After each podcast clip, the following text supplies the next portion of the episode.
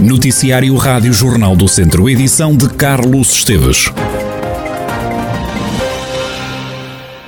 Reforçada a fiscalização a quem estaciona sem pagar no centro de Viseu, a empresa concessionária do estacionamento tem desde a semana passada três fiscais a percorrer as ruas da cidade. Juntam-se assim aos agentes da PSP e da Polícia Municipal que já faziam este trabalho. Quem não paga recebe uma notificação para desembolsar 7 euros, o valor que corresponde a um dia de estacionamento. Se não pagar este montante no prazo de 48 horas, arrisca-se a pagar coimas que vão desde os 30 aos aos 150 euros. O vice-presidente da Câmara de Viseu, João Paulo Gouveia, garante que não há risco de as pessoas serem multadas pela concessionária e também pela polícia. Claro que não. Uh, no fundo, o que está a ser feito é uma sensibilização aos. Uh, aos automobilistas, não é? Uh, uma sensibilização para não ser passada a multa de imediato. Ou seja, numa primeira instância, coloca-se um aviso onde as pessoas têm 48 eh, horas para eh, poder pagar a infração cometida para não ser de imediato uma, eh, uma multa. Uh, e é claro que, a partir do momento que a pessoa tem conhecimento que lá está o papel, terá que ou retirar o carro ou regularizar a situação, nomeadamente tirar, tirar o ticket uh, que lhe permite naturalmente o estacionamento. Mas o que está a ser feito é isso, é uma sensibilização para não ser passada de imediato uh, a multa. João Paulo Gouveia garante ainda que as entidades no terreno articulam as uh, fiscalizações. Neste momento está tudo articulado, quer com o concessionário, quer com a própria PSP, quer com a Polícia Municipal de forma a que não haja, digamos, uma fiscalização sucessiva e que se sobreponha de umas entidades às outras, ou seja, essa coordenação, essa articulação já está devidamente uh, colocada uh, no terreno. Estava e está previsto no regulamento municipal. Isto começou na semana passada, a fiscalização, a Câmara tem não recebido queixas? Não temos números ainda. Mas não, tem recebido queixas? Não, não. João Paulo Gouveia, o vice-presidente da Câmara de Viseu. O estacionamento foi concessionado em maio de 2018 pela Câmara de Viseu à Smov Park por 15 anos. O contrato foi registado no valor de 3,25 milhões de euros. Mais de 60 acidentes e mais de 20 feridos é o resultado da Operação Páscoa 2022 da GNR no distrito de Viseu. Os números foram disponibilizados pela autoridade. Durante o período da Operação Páscoa não há registro de mortos no distrito.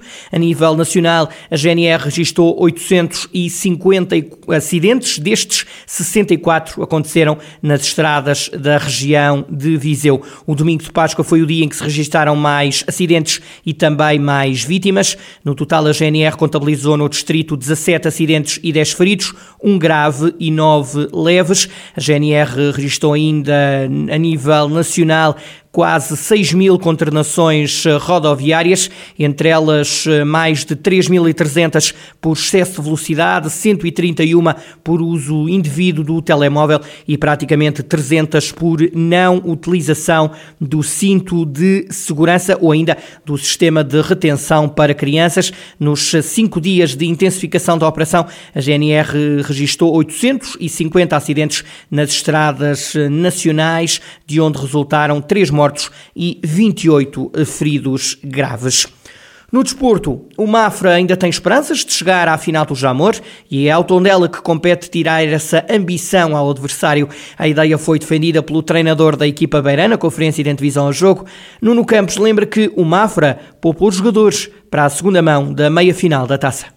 Nós reparamos que o Mafra fez algumas alterações, reparamos também que o Mafra fez algumas alterações, inclusive na forma de jogar. Estão a preparar naturalmente este jogo uh, com, com todo o cuidado, como seria normal, mas a nós cabe-nos preparar a nós o jogo de forma a pensarmos o que temos que fazer, como temos que fazer e para que não demos chances ao Mafra de acreditar que pode estar na final. Compete-nos a nós fazermos o que trabalhamos e chegar em campo e apresentarmos aquilo que, que sabemos fazer. Questionado sobre se fará a gestão do plantel para o jogo, Nuno Campos respondeu assim. Vai entrar em campo a equipa que neste momento é a mais forte para um jogo deste, deste nível. Eh, vai entrar em campo a equipa que dá mais garantias ao clube e à equipa técnica eh, de forma a defrontar o Mafra por dois motivos, porque numa meia final não há gestão de coisa nenhuma em função de ser um marco histórico e um marco importante para a vida do clube, depois porque o Mafra nos merece todo o respeito, mas sim poderá haver uma ou outra alteração. essa alteração poderá ser estratégica até. Nuno Campos entende que os jogadores também têm o objetivo de chegar ao Jamor. O treinador do Tondela já jogou a final pelo campo maiorense e diz que estar no Jamor é um momento inesquecível.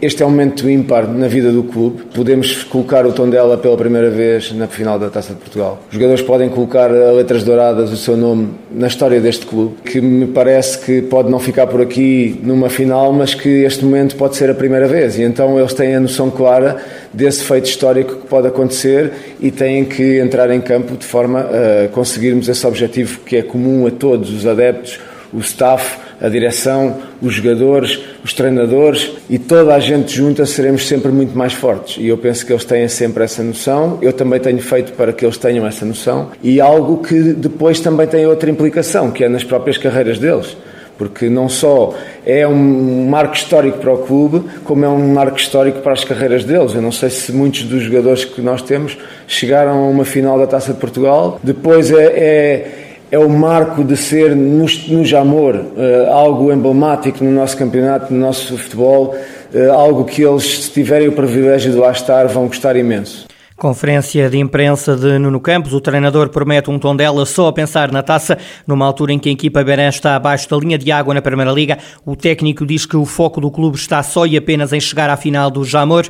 O Mafra Tondela tem início às 8 e um quarto da noite. Será apitado por Manuel Oliveira, da Associação de Futebol do Porto. Rui Oliveira será o vídeo-árbitro e Hugo Marques, da Associação de Futebol de Viseu, vai auxiliar o árbitro Manuel Oliveira.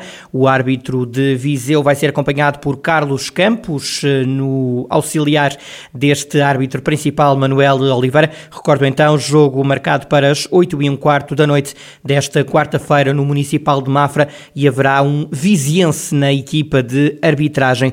Ora, e sobre este jogo, o atual treinador do Momento do Dão, que já passou pelo Tondela, João Bento, diz-se orgulhoso por ver o clube que já orientou estar com o um pé e meio na final do Jamor.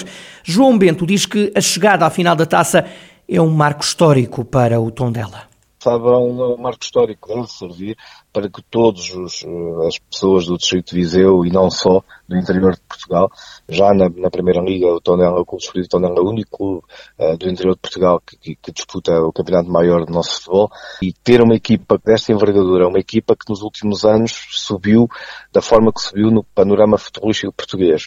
Tê-lo no Jamor, como todos esperamos que possa estar, uh, é de facto, além do marco histórico, deverá ser para todos, para uns mais para outros, naturalmente para quem representa o clube uh, bem mais, mas deverá ser um, motivo de grande orgulho e uh, estando lá, uh, o sonho que manda a vida e tudo poderá depois acontecer.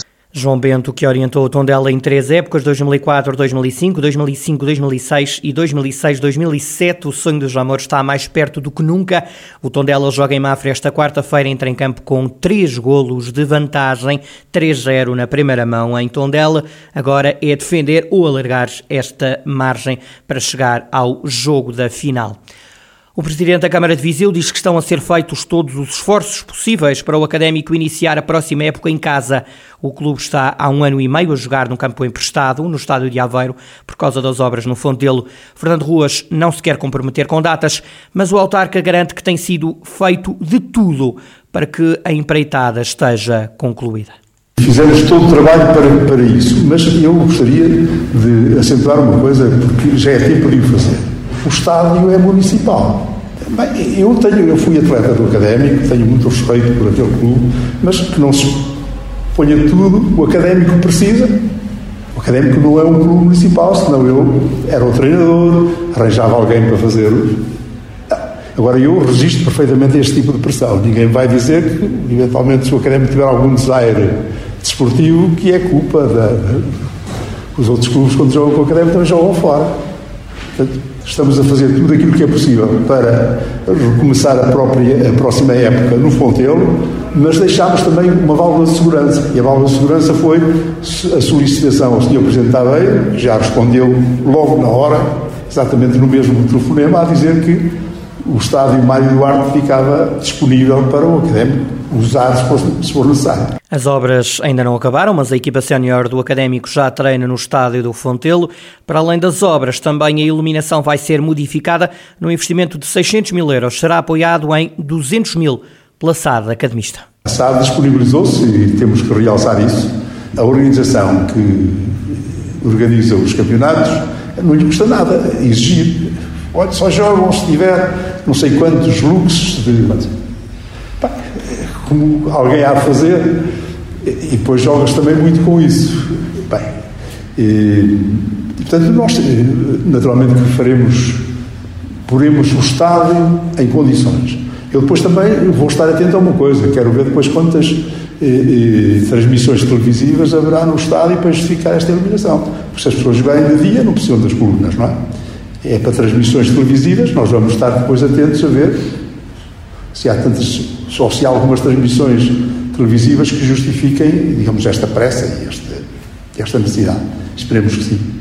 Fica o alerta de Fernando Ruas, o presidente da Câmara de Viseu. 35 alunos do agrupamento de escolas de Vila Nova de Paiva participaram numa ação de plantação e de sensibilização. 70 plantas, entre Pinheiro Bravo, Castanheiro e Carvalho, foram plantadas no perímetro florestal de São Miguel e de São Lourenço. A iniciativa surge no âmbito do Encontro Nacional de Sapadores Florestais, que acontece em maio em Vila Nova de Paiva. Matilde Cerdeira, aluna do nono ano, foi uma das participantes, contou que nunca plantou uma árvore e sublinhou a importância destas iniciativas? Sim, plantei eh, e uh, coloquei lá no buraquinho a planta, uh, tapei com a terra, pus água e pronto, foi só isso mesmo. achei uma iniciativa boa porque são árvores, nós precisamos de árvores para viver e como está muita desflorestação, foi bom essa iniciativa. Também Maria Rochinha participou, é da turma de sétimo ano, e disse que esta ação enriquece os conhecimentos adquiridos em sala de aula. Regamos, plantamos e hum, abrimos os buracos. Uh, foi uma iniciativa importante de, para propor um, a biodiversidade local, para tentar travar a desflorestação.